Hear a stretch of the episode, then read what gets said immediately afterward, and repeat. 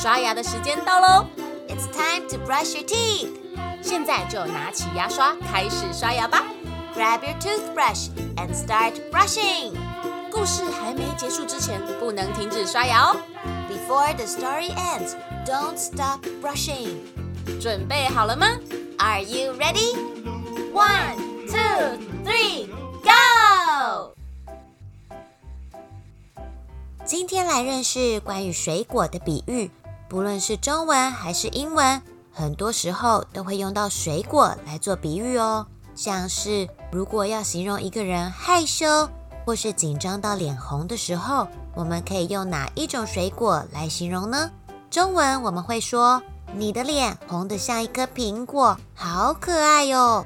但英文却不是用苹果来形容哦。想想看，还有什么水果是红色的呢？我们会说 Your face is as red as a tomato，或是 Your face is as red as a cherry。Tomato，番茄；cherry，樱桃，它们都是红色的，所以答案是番茄或是樱桃哦。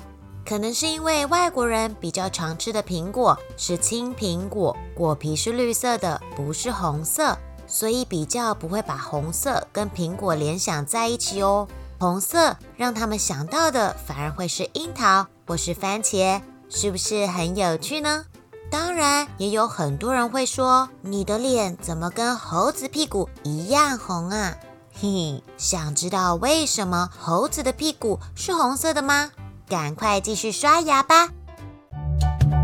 微笑小百科：猴子和我们人类一样是灵长类动物，大脑发达聪明。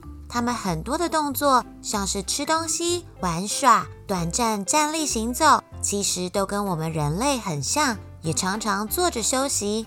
不同的是，它们全身有毛，所以坐着的时候磨着磨着，毛就掉光了。